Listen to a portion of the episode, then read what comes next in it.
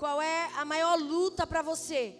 É quando você sai até a igreja. É a sua maior luta, é o seu maior desafio, é a sua maior oportunidade. E quem é que sabe disso? O diabo. Então ele sabe disso. Então ele vem e arma muita coisa para que nós não chegamos nesse lugar. Quantas vezes nós dizemos assim, hoje eu vou para a igreja, e no final da noite nós estamos em outro lugar. Estamos em, em, em outro lugar, por quê? Porque nós falamos, mas não tivemos forças espirituais para poder estar. Então a igreja é o lugar mais desafioso para que você possa estar na sua vida. Não é outro lugar, não é, não é outros palanques, não é outro altar, é a igreja.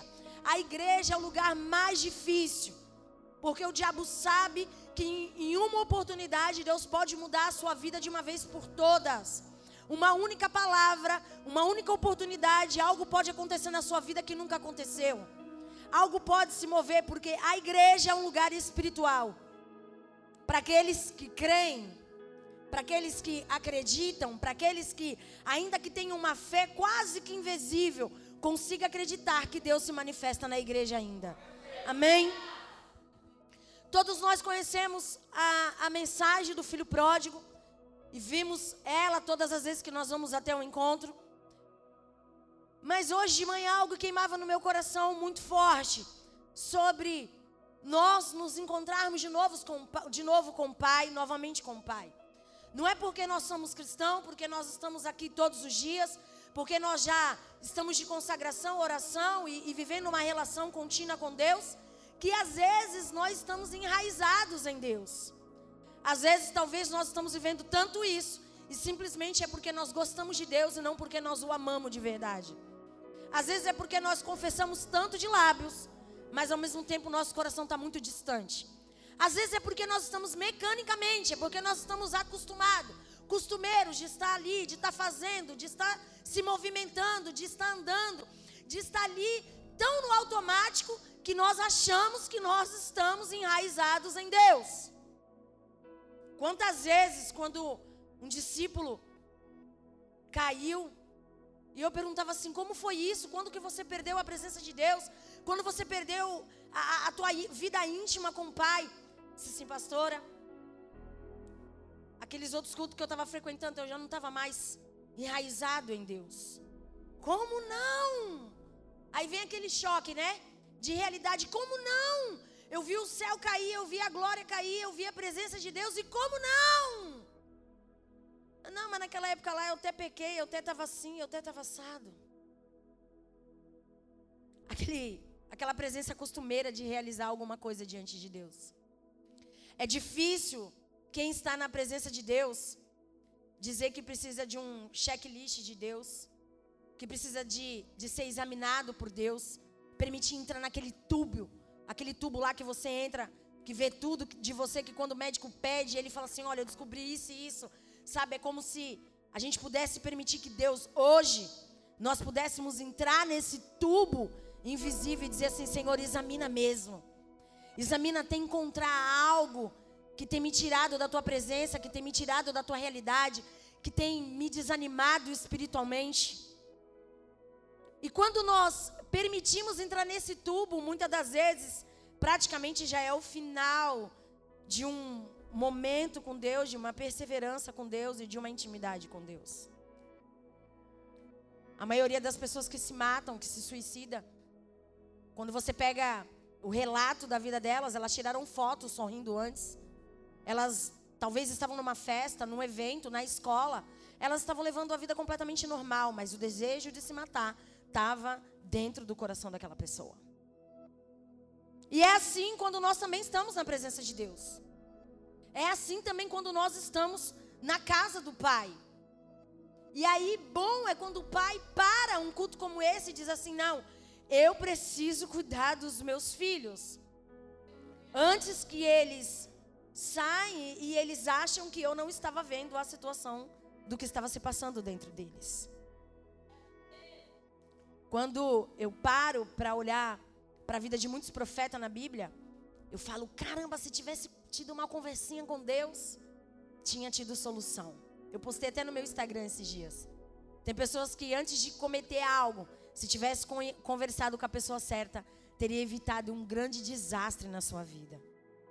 E assim são muitos da Bíblia que foram deixados como exemplo para nós, para que nós pudéssemos ter essa conversa com o pai, ou com o pastor, ou com um líder, que pudesse evitar um, um, uma grande catástrofe, de evitar um grande acidente ou algo maior. Mas geralmente, quando nós estamos com desejo de fazer algo que nós sabemos que nós vamos ouvir a verdade, então agora nós vamos falar a verdade. Você procura alguém sabendo que você quer ouvir a verdade? Ou você foge dessa pessoa porque você sabe que ela vai te levar à verdade? Não, nós fugimos. Porque a vontade de executar o que nós achamos que, por mais que é errado, vai nos satisfazer, é melhor é muito mais prazeroso. E todos esses percursos que acontecem na nossa vida, acontecem com todos. Aconteceu comigo, aconteceu com os líderes, aconteceu com pastores, aconteceu com outros pastores que me procuram, com outros apóstolos que já confessaram para mim, com algumas ovelhas, com membros, com sonoplasta, com quem limpa, com quem está na cozinha com todo mundo. A diferença é que tem aqueles que, mesmo fazendo isso, consegue sentir saudade da presença de Deus, consegue sentir saudade da casa do Pai. Eu admiro quando eu converso com um homossexual, com uma lésbica, como diz a minha sobrinha, eu sou sapatão. E aí quando você conversa com uma pessoa dessa, ela fala assim: "Eu sinto muita saudade de Deus. Eu sinto muita saudade quando eu estava na oração e que alguém vinha orava e, e, e, acontecia isso e começa a falar e você olha e você fica bobo porque sente o que você sente quando está aqui dentro. E é um sentimento tão real, tão parecido, que você fala, vixe, eu acho que eu também estou desviado igual ele de tão parecido que é esse sentimento. Mas pela misericórdia de Deus, uns conseguem vir, outros não.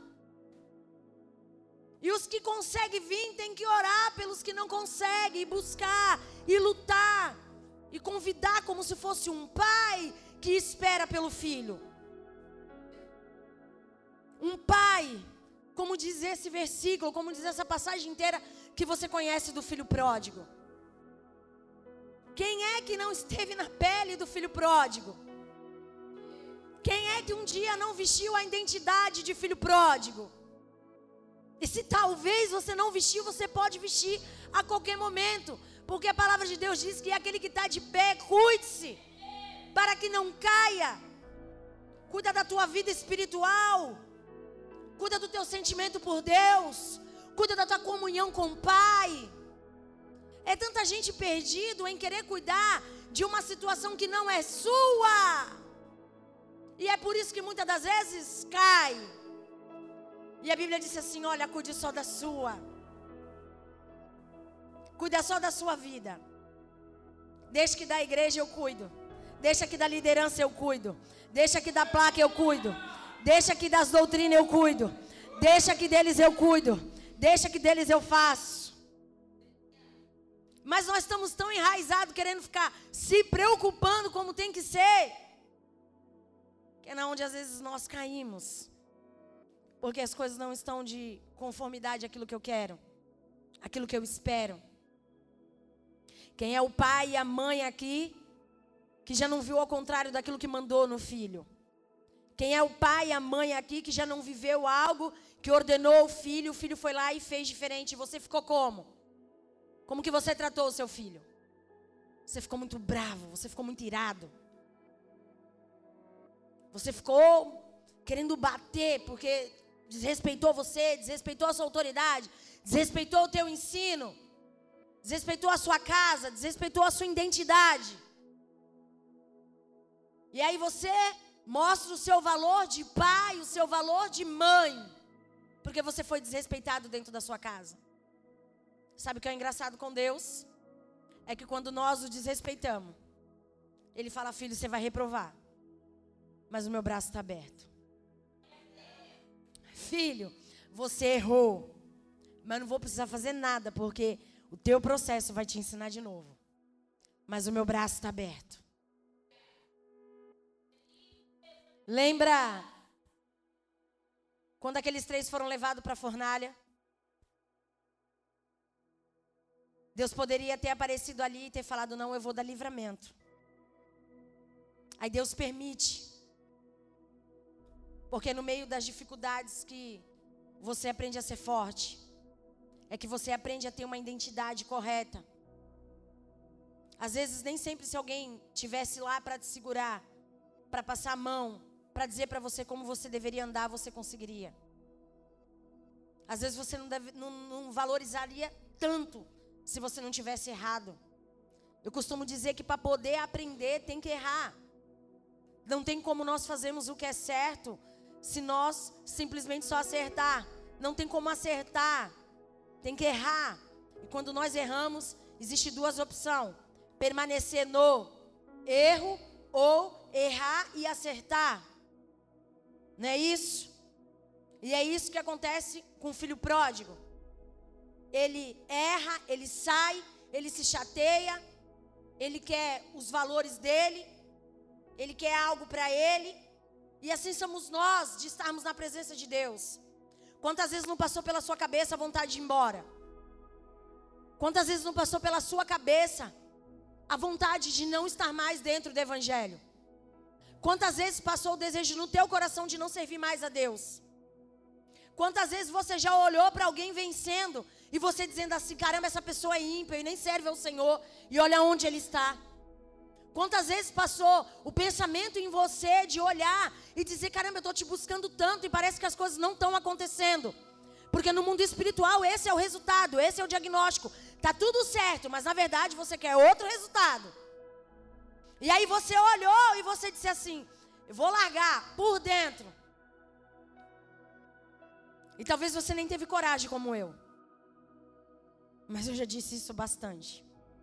Mas eu nunca tive coragem. Porque o medo de perder a presença dele é maior do que aquilo que eu posso ganhar lá fora. O medo de perder essa presença é maior do que aquilo que eu posso ganhar lá fora. Porque nada do que eu posso ganhar lá fora vai suprir a presença que eu sinto dentro de mim, o avivamento que eu sinto dentro de mim, a graça que existe dentro de mim, a felicidade que está dentro de mim de estar na presença dele. O filho pródigo vai. E aí, em um tempo difícil, ele começa a gastar tudo que tem, só que tudo que ele gasta, nada entra. Quem aqui já pegou um dinheiro que estava sem trabalhar, aquele seguro, é, seguro desespero? Você ganha, né? E aí você gasta, só que não entra, né? Porque você é só ele, é só o desespero. E aí você gasta e não entra. E aí, né? Tudo que sai acaba. E aí ele começou a gastar tudo, toda a herança, tudo que o pai tinha dado. E o pai não se negou a dar para ele algo que não era de direito ainda. Era de direito ele ganhar a herança? Sim, mas ainda não era a época. Amém? Tem coisas que você está querendo ganhar, tem coisas que você está querendo vencer, que talvez não é a época. E eu sou o seu maior exemplo, como diz Adri. Adri falou, Marcela, tu é o maior exemplo naquela igreja, de querer coisas que Deus tem para te dar, mas que não é a hora. Pena que as pessoas não conseguem enxergar isso, e é verdade. Quantas coisas eu não vejo que Deus quer me dar, mas eu vejo que não é a hora. Porque talvez se ele der, eu não vou ter alicerce para lidar com aquilo ainda. E foi isso que aconteceu na vida do filho pródigo. Ele quis algo fora do tempo. Ele quis algo fora do processo. E quando o pai entende que você quer muito, ele até dá. Porque o pai trabalha com livre-arbítrio na vida do filho. Ele deixa você também escolher. Ele te orienta, ele te mostra o caminho mas Ele também deixa você escolher aquilo que você quer. Então ele recebe, gasta tudo, e aí se passa centenas de coisas na vida dele que talvez nem está na Bíblia. Tenho certeza que só foi aqui grifado algumas situações. E ele passa uma situação de miséria a ponto. A Bíblia diz que ele sente vontade de comer a lavagem dos porcos, da onde ele estava trabalhando. E ele se lembra que os funcionários do pai tinha sempre comida boa. Então ele prefere voltar para o pai para se tornar empregado do pai. E a palavra de Deus diz que ele ele volta para casa para junto do seu pai e quando ele ainda estava longe, a Bíblia diz que quando ele, ele ainda estava longe, ele não avista o pai. E o seu pai o viu só enxerga quem já está na expectativa de algo acontecer. Só está esperando algo aquele que está esperando de verdade. Porque aquele que está vindo, aquele que está indo, ele está com medo, ele está apavorado, ele não sabe o que ele vai passar, ele não sabe como ele vai ser recebido, ele não sabe quem vai encontrar ele. Ele não sabe os atalhos que vai ter na frente. Ele sai. Ele sai desesperado. Ele toma a decisão ali e ele vai. Quantas vezes aqui é, é assim nas nossas vidas de nós nem perguntar, só sair e ir, puf, chega lá quando você chegar no balcão, que você entrega ali os documentos e fala assim: você, ligou para saber que documento faltava? Não, eu deduzi. Ah, então, tá faltando isso e isso. Aí você volta. Porque a emoção, você queria chegar logo, você queria resolver. Você queria, então você nunca estava olhando. E esse filho, ele sai naquele impulso daquela decisão, e ele fala: agora eu vou. E ele toma aquela decisão e ele vai, e provavelmente de cabeça baixa. Porque quem está constrangido sempre anda de cabeça baixa. Porque quem está sem jeito sempre anda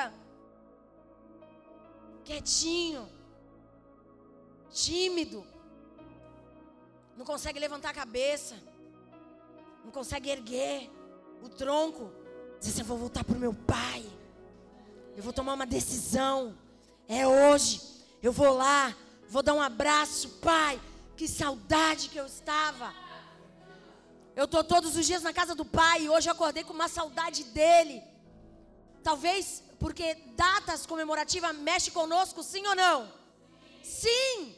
Quando é Natal, como que nós ficamos? Querendo pedir perdão para as pessoas que nós não pedimos o ano todo. Aí é ano novo, como que você quer? Endireitar a tua vida que você teve o ano todo. Porque data comemorativa não sensibiliza. Você não é pai, aí tu tem um filho, nasce um filho. Aí seu ano que vem tá lá bobo com aquela criança que tu vai gastar todo o teu dinheiro pro resto da tua vida. Aí você tá ali besta, babando. Cresce, te dá um chute na bunda e tu tá lá babando. Foi assim que aconteceu comigo e eu falo mesmo. E aí, muda. Aí, aí você nunca deu valor para carta nenhuma, misericórdia, ainda bem que a Sofia não está aqui. Aí entra nessas escolas, começa a te dar um bolo de cartas de desenhos abstratos. E aí quando tu vai buscar o fim, chega, pai. Aí você pega, pensando que é a nota de 100 reais. Que desenho abstrato. Você chega em casa, dobra, guarda. Ai, meu filho. Assim é Deus conosco.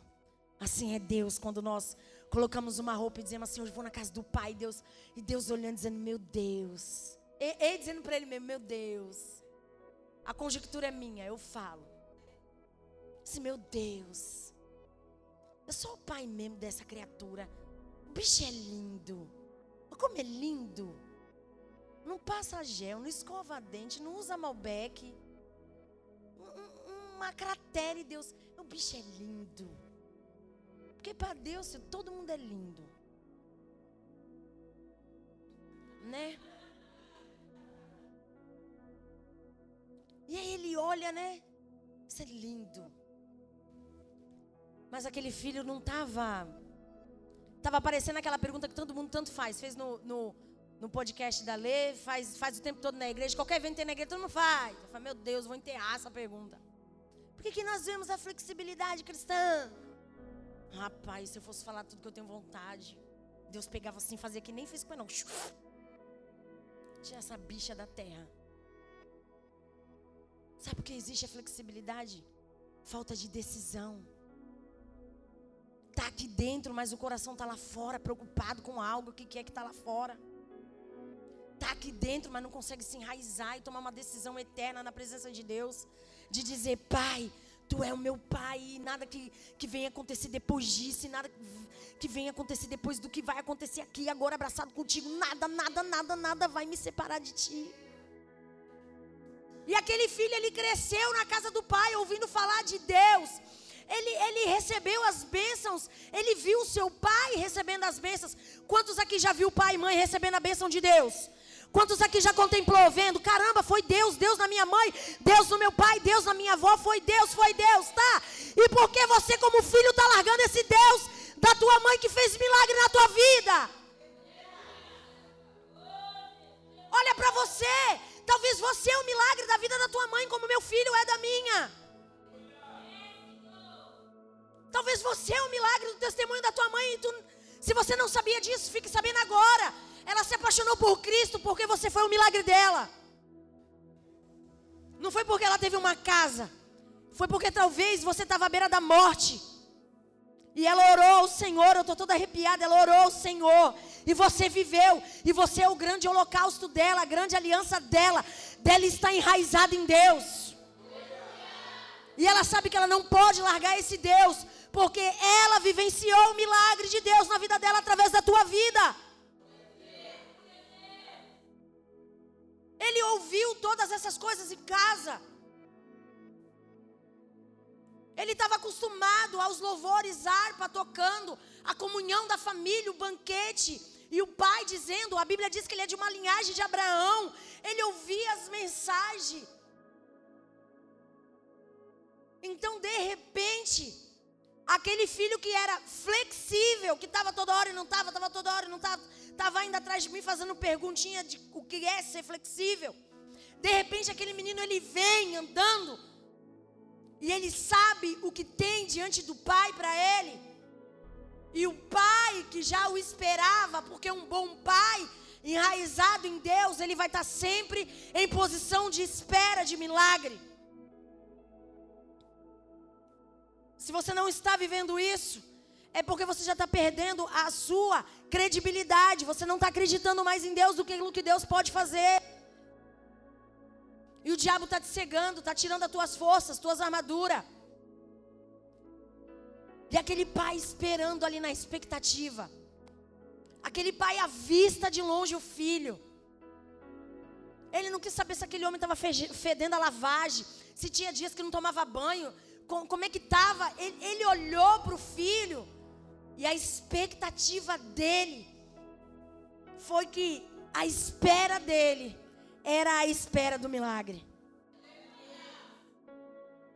Essa é a espera de Jesus sobre nós.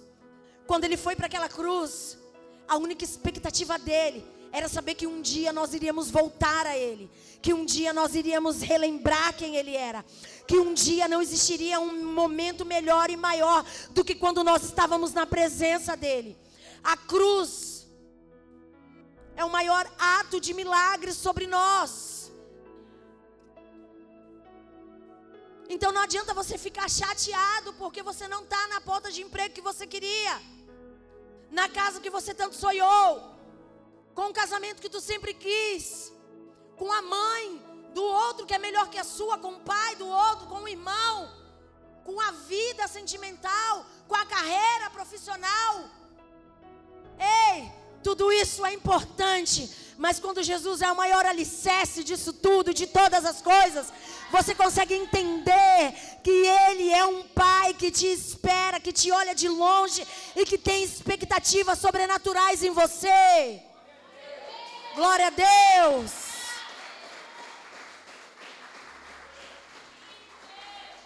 O pai olha com compaixão para aquele filho. Sabe o que o filho pródigo espera? Que todo mundo o critica. Que todo mundo o aponte, que todo mundo fala: caramba, você errou de novo. Cara, você não tem jeito. Como que pode? Passa tempo fora do tempo, você está errando. Então, de repente, ele volta e o pai abraça e tem compaixão dele. E não quer saber onde ele gastou o dinheiro, o que ele fez. Porque senão a Bíblia relatava, não pergunta onde ele colocou o dinheiro, não pergunta o que ele fez, abraça ele, tem compaixão dele. Sabe qual o, o teu problema? É que o diabo tem colocado na tua cabeça que o teu pecado é tão maior do que a graça que ele tem para nos dar, que é por isso que você está longe dele. Você coloca o teu pecado como tão surreal, tão maioral, que você distancia o amor de Deus de você. Que você acha que ele não pode apagar esse número pecado que você tem vivido, ou que você está, ou que você está sentindo dentro de você. Ele abraça. A Bíblia diz que ele dá um beijo. E ele manda trazer coisas que estavam preparadas para o filho. Ninguém pega Deus de surpresa. Eu costumo dizer que aqueles cultos que eu faço nos lares, Jesus na sala, a gente pega Jesus de surpresa, sim. Pegamos porque é um culto que nós não marcamos e nós, bora, vamos, vamos. E não tem, não tem, ah, tá bom, tem eu, tem dois, tem três, bora, vamos. E ali a gente surpreende Jesus pela nossa atitude, mas na verdade ele vem, derrama a sua graça e contempla toda a festa e toda a adoração. Esse pai, ele não é prego de surpresa, ele já tinha tudo preparado porque ele sabia. Não adianta você achar que existe outro caminho, outra saída para que você possa viver longe da presença de Deus. Se você está aqui hoje se você nesse dia, dia dos pais, um dia tão domingo, culto de igreja, culto, igreja, e você veio parar aqui dentro, é porque Deus, Ele tem um cuidado muito especial a ponto de preparar uma mensagem como essa para a tua vida. Poxa, mas eu sou um pastor. É, você é um pastor, mas você é um filho pródigo a qualquer momento. Porque um pastor também enfraquece. Um pastor também se desvia. Um pastor também peca. Agora, se você for alguém que está sempre à disposição de ser renovado pelo Senhor, de ser tocado pelo Senhor, de ser dependente de Deus, você vai ser uma pessoa que você vai entender o propósito de Deus sobre raízes na sua vida. Você consegue entender?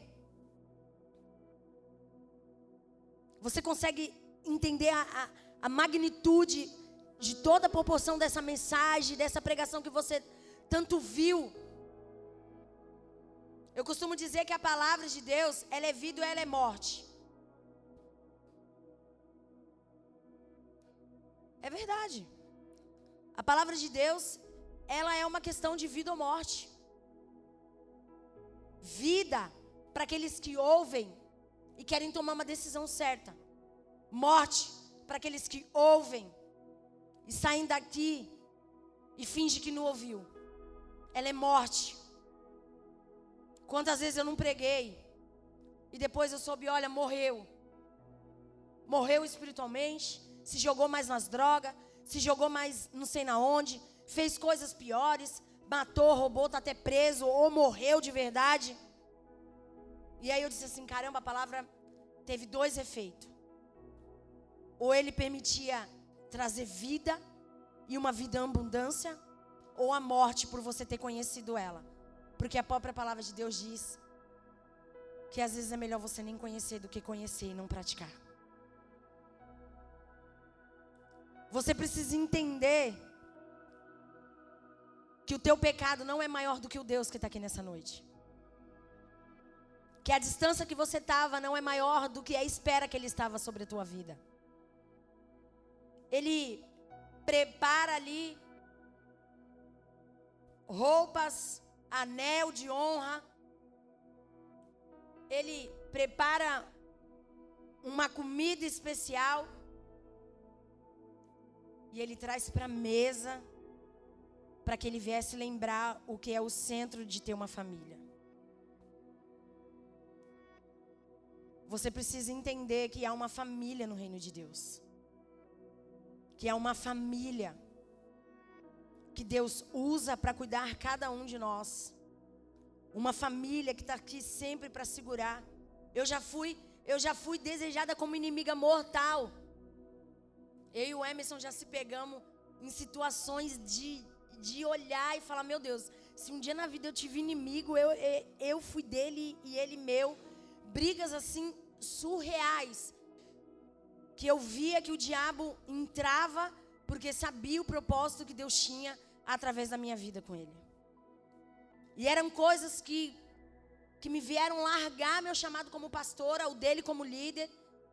E eu olhava e falava assim: meu Deus, não é possível que o diabo está agindo dessa forma mas porque às vezes você não entende o quanto Deus vai usar alguém que você tanto odeia como um alicerce para você se firmar.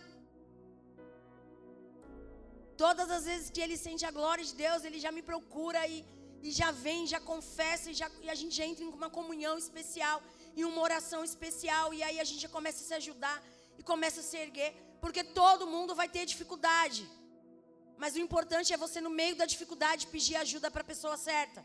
É você tirar o orgulho do teu coração. Tirar o que você acha sobre aquela pessoa e pedir ajuda no momento oportuno que você tem. Porque se você não pedir, é uma oportunidade que o diabo tem de te arrastar e de te levar. E o diabo, ele, querido, você é o maior inimigo dele. Porque você é filho de um pai que ele teve. Você reina um reinado que era dele. Você reina uma autoridade que era dele. Você reina um nome que era dele. Você reina uma unção que era dele. Você reina uma família espiritual que era dele. Você reina vestes santas que era dele. Você reina uma aliança santa que era dele. Tem muita coisa que você passou a ser herdeiro dele. E ele não pode mais herdar nada que é do pai. Mas você ainda tem chance, nós ainda temos chance. Desce, Gabi. A palavra de Deus diz no 22, é 22, não, 22 continua, Gabi, só desce. 21. Pode descer, 22.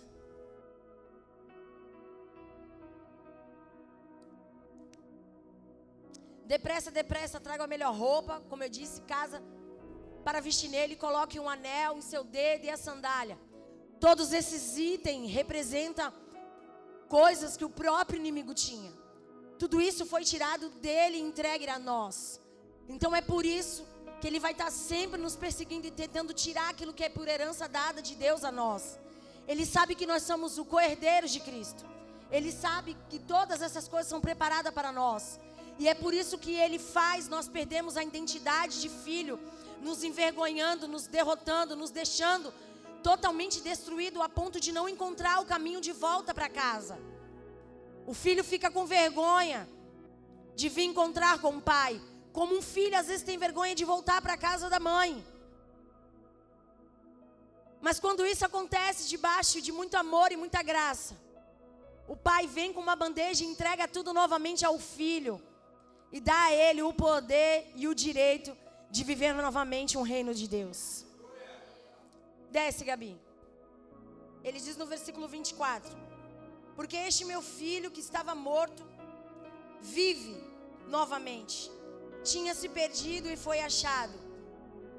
E eles começaram a se alegrar. Ainda que muitos de nós não fomos lá fora, não se perdemos, não se contaminamos. Às vezes estamos perdidos do lado de dentro, como aquela dracma. Às vezes nós estamos perdidos dentro da casa do Pai. Às vezes nós estamos sem força para buscar, sem força para ler, sem força para orar, sem força para se conectar com Deus.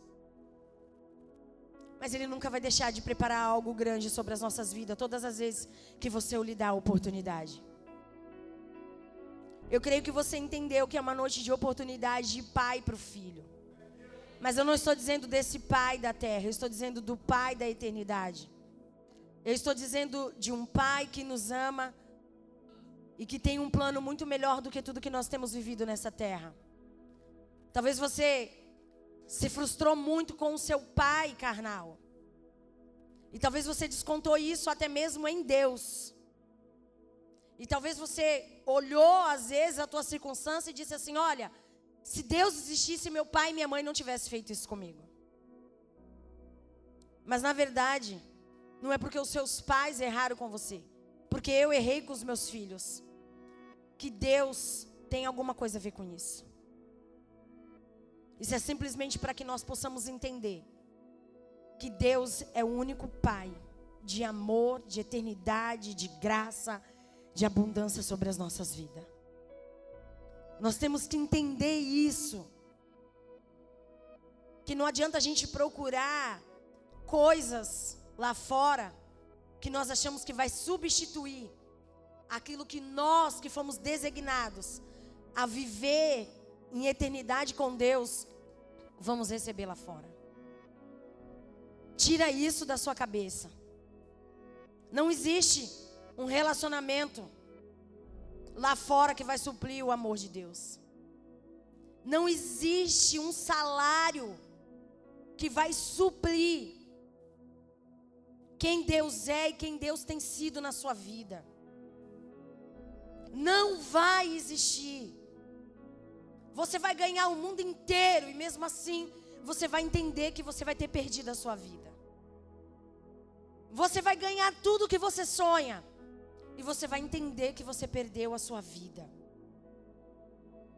Queira ganhar todas essas coisas vivendo dentro da casa do Pai, vivendo dentro dos braços do Pai, vivendo recebendo beijos do Pai. Fica de pé, recebendo abraço, recebendo toque de mão, recebendo um amor incondicional, recebendo um toque especial do Pai. Para você que faz tempo que você não recebe o abraço do Pai, que você achou que o teu pecado que aquilo que você fez separou você de vez de Deus. Eu quero deixar uma dica para você. Se você tivesse morrido em pecado, talvez sim. Debaixo de uma grande eternidade, você nunca mais ia saber o que é o abraço de um pai. Mas se você está aqui hoje, e você pode consertar isso na sua vida, faça isso acontecer na tua vida. Traga a existência dessa eternidade para dentro de você. Traga esse mover do céu sobre a tua vida.